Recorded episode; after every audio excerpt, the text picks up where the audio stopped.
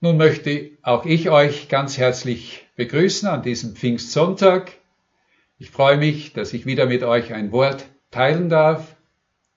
Wir haben uns ja inzwischen schon gewöhnt, an diese Art miteinander Gottesdienst zu feiern und auch schon einige Routine entwickelt.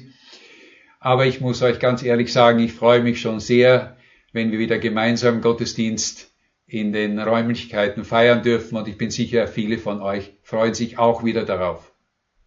Ich habe heute einen Text aus dem Neuen Testament gewählt, aus der Apostelgeschichte, aus Kapitel 2, den Bericht über das Pfingstgeschehen. Und ich möchte euch diesen Abschnitt einmal vorlesen. Apostelgeschichte 2, die Verse 1 bis 13. Dort heißt es, als der Pfingsttag gekommen war, waren sie alle an einem Ort versammelt. Da kam plötzlich ein Brausen vom Himmel wie von einem gewaltigen Sturm und erfüllte das ganze Haus, in dem sie saßen. Und es erschienen ihnen Zungen wie von Feuer, die sich verteilten und sich auf jeden von ihnen setzten, und sie wurden alle mit dem Heiligen Geist erfüllt und fingen an, in anderen Sprachen zu predigen, wie der Geist es ihnen gab. Es waren aber in Jerusalem Juden ansässig, die waren gottesfürchtige Männer und kamen aus allen Völkern unter dem Himmel. Als nun dies Brausen geschah, kam die Menge zusammen und wurde bestürzt, denn jeder hörte sie in seiner eigenen Sprache reden. Sie entsetzten sich aber, verwunderten sich und fragten, sind nicht alle, die hier reden, aus Galiläa? Wieso hört jeder von uns seine eigene Muttersprache?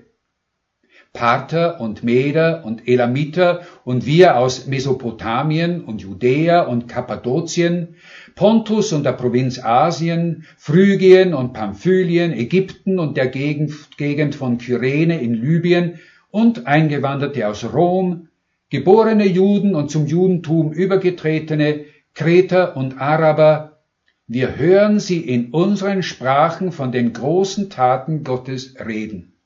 Sie entsetzten sich aber alle, wurden verwirrt und sagten zueinander, was soll das bedeuten? Andere aber spotteten, Sie sind voll von süßem Wein. Ehe wir uns mit diesem Wort jetzt auseinandersetzen wollen, möchte ich noch mit uns beten.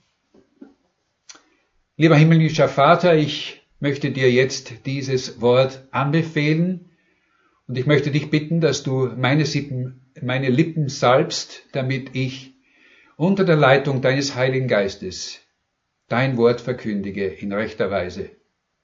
Und ich bitte dich auch, dass du durch den Heiligen Geist alle unsere Herzen aufmachst, damit wir dich verstehen und damit wir hören, was du uns zu sagen hast.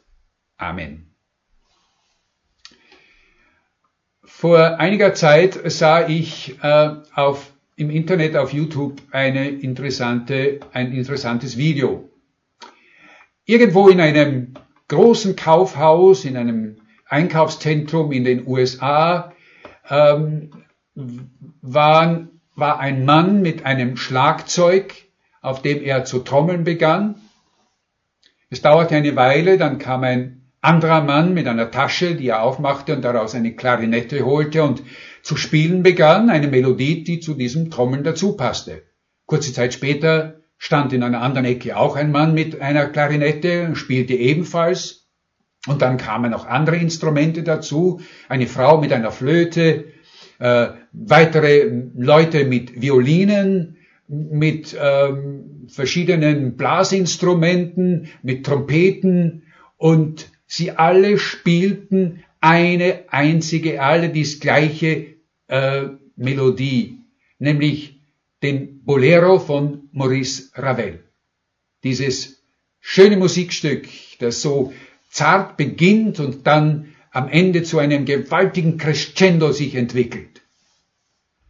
Bei diesem Video musste ich an das Geschehen zu Pfingsten vor 2000 Jahren denken. Auch dort begann ja alles mit einer kleinen Gruppe von Menschen. In Kapitel 1, Vers 15 berichtet uns Lukas, dass es etwa 150 Männer und Frauen waren, die zu Pfingsten, die zu diesem Fest zusammen in einem Haus sich versammelten zum Gebet als plötzlich etwas geschah, was die Welt für alle kommenden Zeiten verändern sollte. Unter hörbaren und sichtbaren Zeichen, die Rede ist von einem brausen wie vom, vom Himmel wie von einem gewaltigen Sturm, der das ganze Haus, in dem sie saßen, erfüllte, und von Zungen, die sich wie von Feuer, die sich auf jeden von ihnen setzte, und sie wurden alle mit dem Heiligen Geist erfüllt.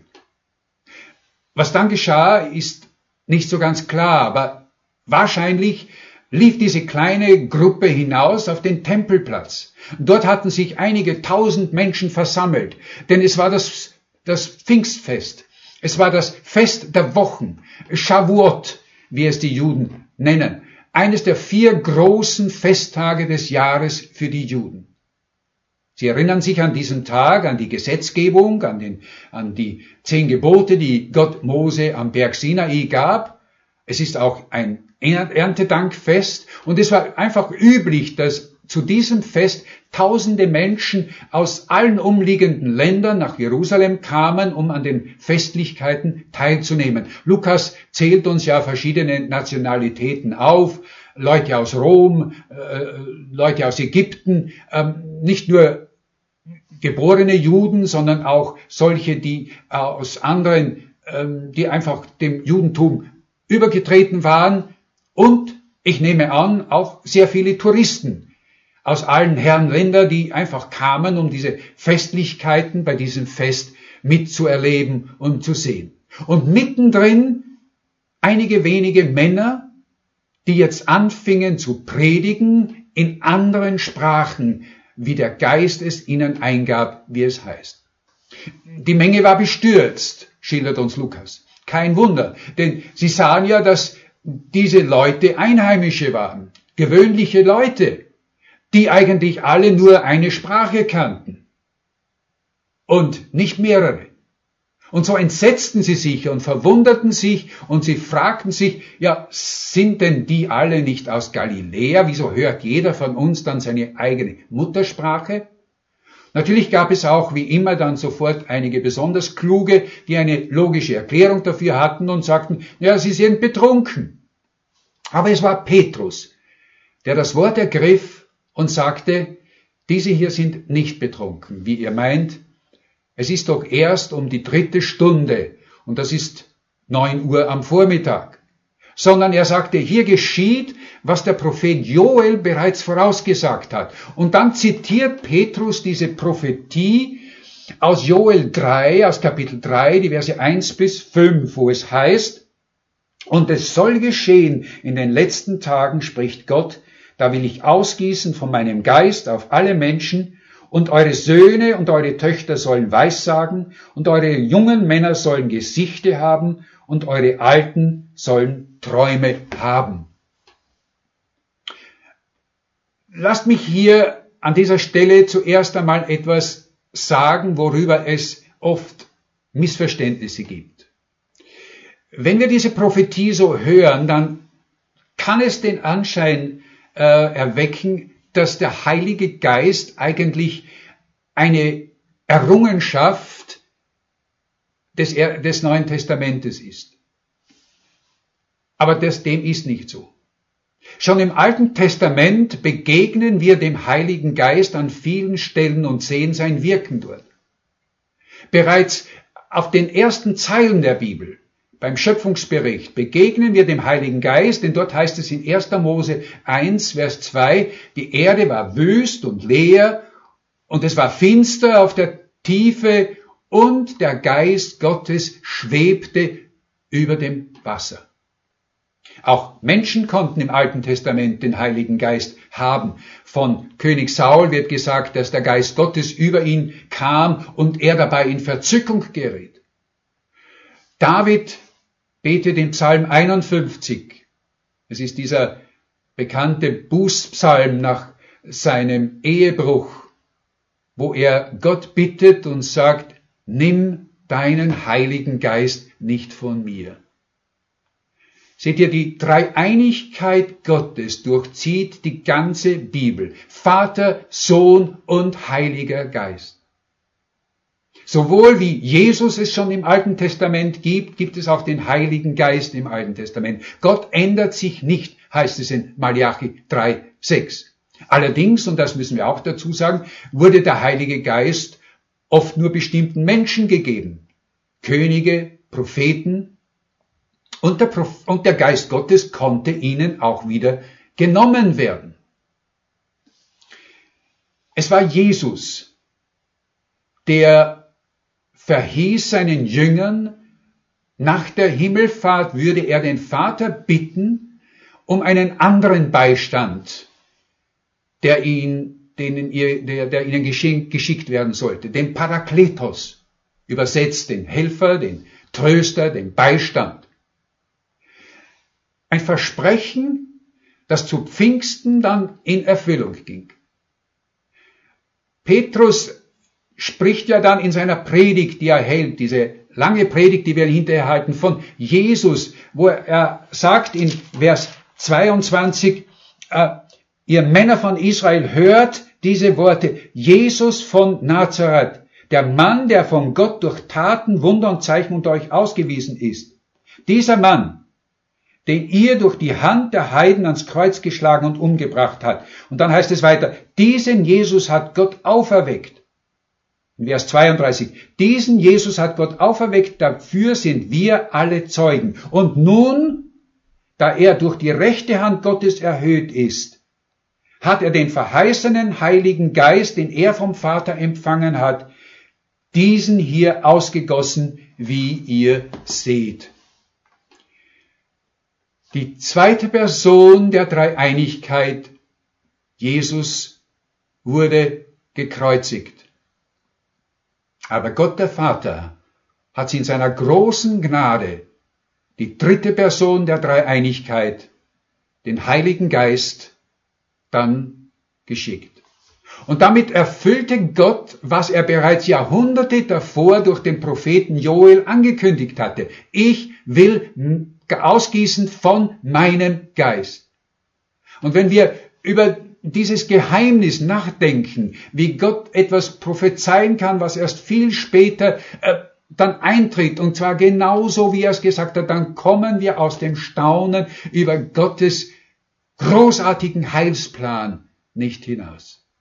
Ich will ausgießen von meinem Geist. Zweimal kommt dieser Begriff in der Prophetie von Joel vor. Mein Geist, Gottes Geist. Gott sagt von sich selbst, dass der Heilige Geist sein Geist ist, der Geist Gottes. Wir haben vorher vom Heiligen Geist als dem Parakletos gesprochen. Lukas verwendet einen anderen Begriff dafür, einen anderen Namen, nämlich Pneuma Hagios. Pneuma bedeutet so viel wie Wind. Hagios ist das Wort für heilig. Pneuma Hagios heißt eigentlich ein heiliger Wind. Aber dieses Wort Pneuma ist eng verwandt mit dem hebräischen Begriff Ruach, dem Atem oder Hauch Gottes. Den Atem, den Gott dem Menschen einblies, als er ihn schuf und so zum Leben erweckte. Dieser Atem Gottes blies an diesem Tag neu in die Herzen der Jünger. Menschen, auf die der Heilige Geist Gottes ausgeschüttet ist, die werden dann zu, sind dann wie Segelschiffe, in der der Wind des Heiligen Geistes bläst und durch den sie getrieben und gelenkt werden. Und so begann mit diesem Tag ein neues Zeitalter, das Zeitalter des Heiligen Geistes, in dem auch wir heute leben. Nun, was geschah durch den Heiligen Geist? Was war und ist sein Werk in und an uns? Paulus schreibt in Römer 8, Vers 9, Ihr aber seid nicht von der Selbstsucht bestimmt, sondern vom Geist, wenn wirklich der Geist Gottes in euch wohnt. Wer aber den Geist Christi nicht hat, der gehört nicht zu ihm. Es ist interessant, dass Paulus hier in diesem Vers den Geist Gottes mit dem Geist Jesu gleichsetzt. Und was er sagen will, ist, dass beide Vater und Sohn das gleiche teilen. So wie Gott liebt, liebt auch Jesus. So wie Gott barmherzig ist, ist auch Jesus barmherzig. Was der Vater will, will auch der Sohn. Der Vater und ich sind eins, sagt Jesus in Johannes 10, Vers 30. Und nun, und nun soll dieser Geist Jesu in den Menschen Wohnung nehmen. Paulus schreibt in Römer Kapitel 5, Vers 5, die Liebe Gottes ist ausgegossen in unsere Herzen durch den Heiligen Geist. Durch den Heiligen Geist wird das Wesen Jesu in das Herz eines jeden Gläubigen gepflanzt. Die Menschen in den ersten Gemeinden waren geprägt von dem Wesen und der Liebe Christi. Lukas beschreibt es so wunderbar am Ende seines äh, dieses Kapitels 2, Apostelgeschichte Kapitel 2, Vers 44. Alle aber, die glaubten, waren beieinander und hatten alles gemeinsam. Sie verkauften Besitz und Habe und teilten den Erlös unter alle, je nachdem, was einer nötig hatte. Und sie waren täglich im Tempel einmütig beieinander und brachen in den einzelnen Häusern das Brot. Sie nahmen die Mahlzeiten ein, voll Freude und mit lauterem Herzen. Mit anderen Worten, sie kümmerten sich um die Not der anderen, sie sorgten für Kranke, für Hilfsbedürftige. Und sie erlebten dabei auch Wunder und Zeichen durch die Hände der Apostel. Menschen wurden geheilt, Dämonen wurden ausgetrieben, Blinde konnten wieder sehen. Ich denke, es war Max Lucado, der in einem seiner Bücher den Heiligen Geist den Liedermacher der Dreieinigkeit nennt. Und ich finde diese diesen Begriff, diese Beschreibung so großartig für das, was der Heilige Geist ist. Er ist der Liedermacher der Dreieinigkeit.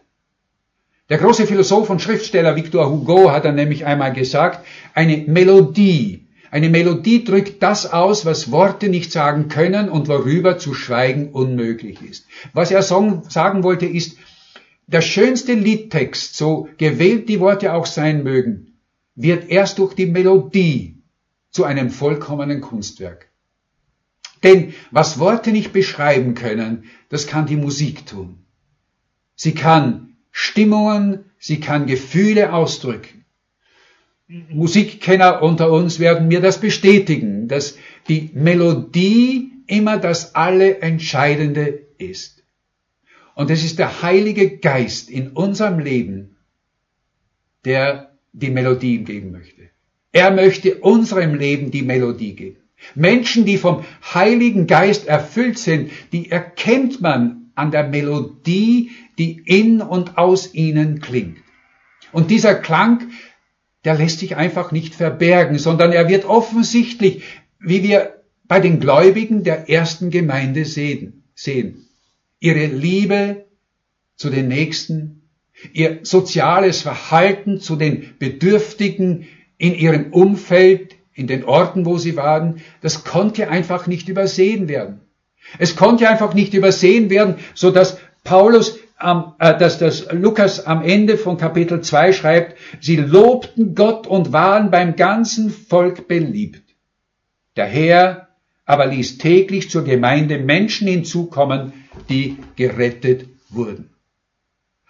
Lukas berichtet uns ja, dass allein an diesem Pfingsttag vor 2000 Jahren etwa 3000 Menschen zum Glauben an Jesus Christus kamen. Und in der Folge entstand eine Bewegung, die in den Wochen und Jahren zu, einem, zu einer gewaltigen Welle anwuchs und einen Flächenbrand entfachte. Leider, und das verschweigt uns das Wort Gottes auch nicht, kam es auch sehr bald zu Schwierigkeiten. Interessanterweise war es das Problem Geld, mit dem es begann. Hananias und Sapphira, die den Heiligen Geist belogen und etwas Geld vom Erlös ihres Grundstückes zurückbehalten hatten, machten den Anfang. Bald kam es zu Streitigkeiten über andere Dinge in der Gemeinde. Wir lesen auch davon in der Apostelgeschichte. Und wir brauchen nur die Briefe von Paulus an die Gemeinde in Korinth lesen, die ein trauriges Zeugnis für die Spannungen und die äh, Kämpfe, die es in dieser Gemeinde gegeben hat, sind. In den Sendschreiben in der Offenbarung, da spricht Jesus Und er warnt die Gemeinde in Ephesus und sagt, ihr habt die erste Liebe verlassen. Was so wunderbar in der Kraft des Heiligen Geistes begonnen hatte, flachte ab. Der Heilige Geist war nicht mehr eine lodernde Flamme in ihnen, sondern war nur mehr eine kleine Sparflamme. Der Flächenbrand wurde zu einem rauchenden Haufen.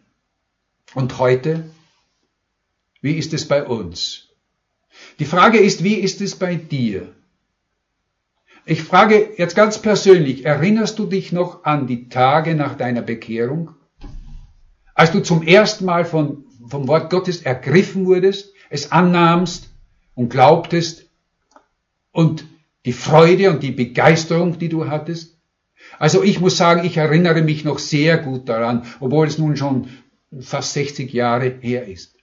Es war an einem Sonntag, als ich mit meiner in meiner jugendlichen Begeisterungsfähigkeit zu unserem Pastor sagte, ich möchte ein Jünger Jesu werden. Und er sagte, ich bete mit dir.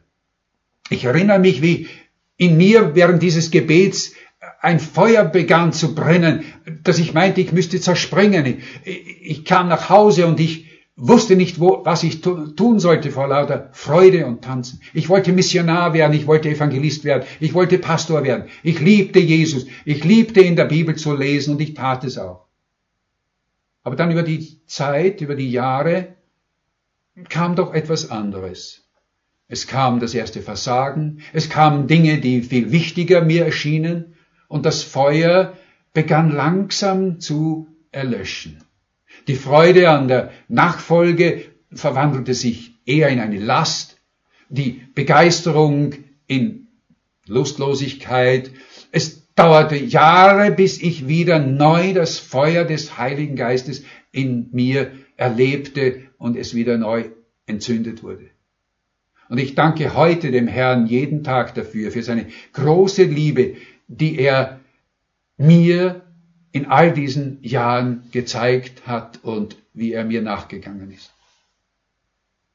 Wir sollten uns auch fragen, brennt der Heilige Geist noch immer in uns so wie damals oder ist er inzwischen zur Sparflamme geworden?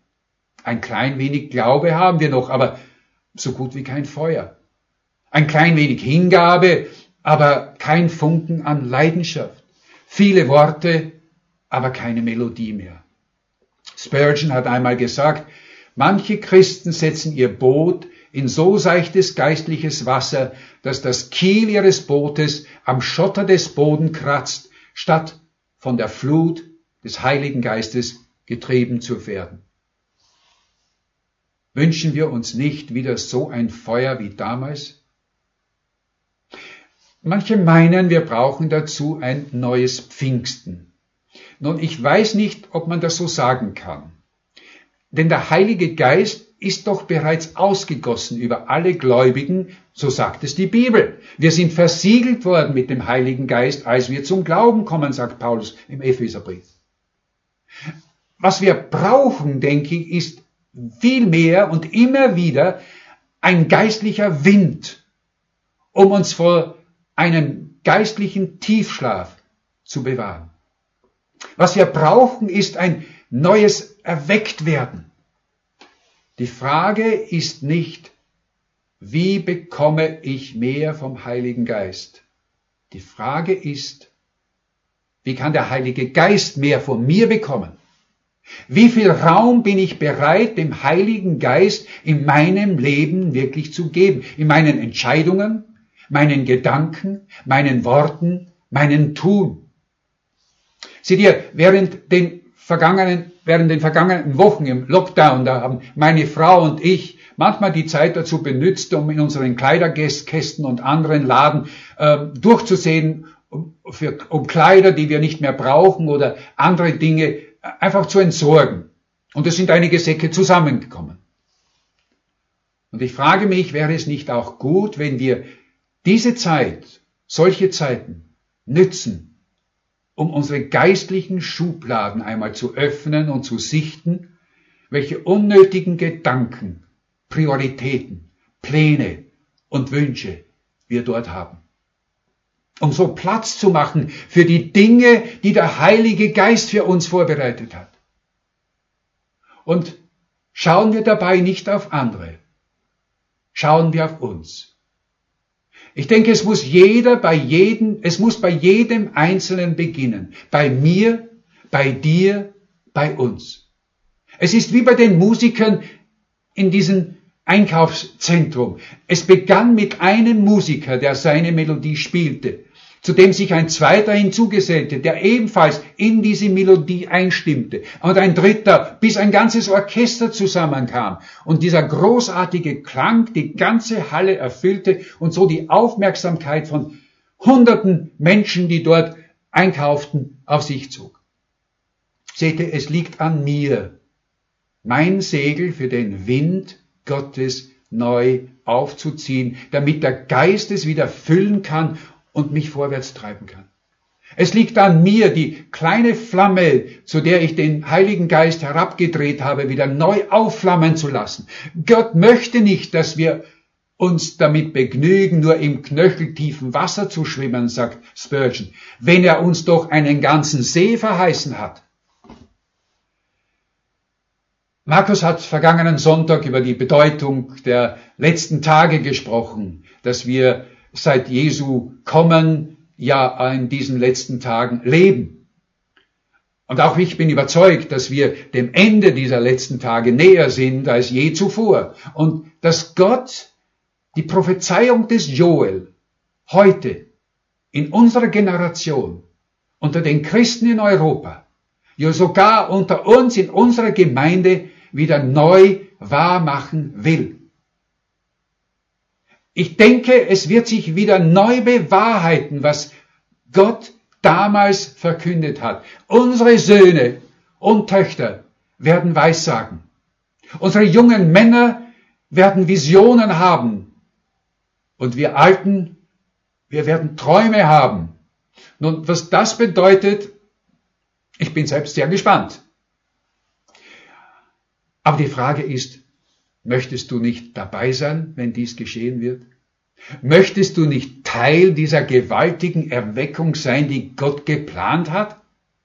Und alles deutet darauf hin. Ich denke, dann sollten wir doch gemeinsam den Herrn bitten, uns wieder neu mit seinem göttlichen Atem anzuhauchen und den Liedermacher der Dreieinigkeit bitten, uns wieder neu zum Klingen zu bringen damit andere uns hören und merken. Lasst uns gemeinsam beten. Himmlischer Vater, es ist so ein Vorrecht und so ein Geschenk, dass du uns mit dem Heiligen Geist gemacht hast. Ich danke dir, dass du uns dieses Geschenk schon gegeben hast, als wir zu dir zum Glauben kamen, dass wir versiegelt sind damit.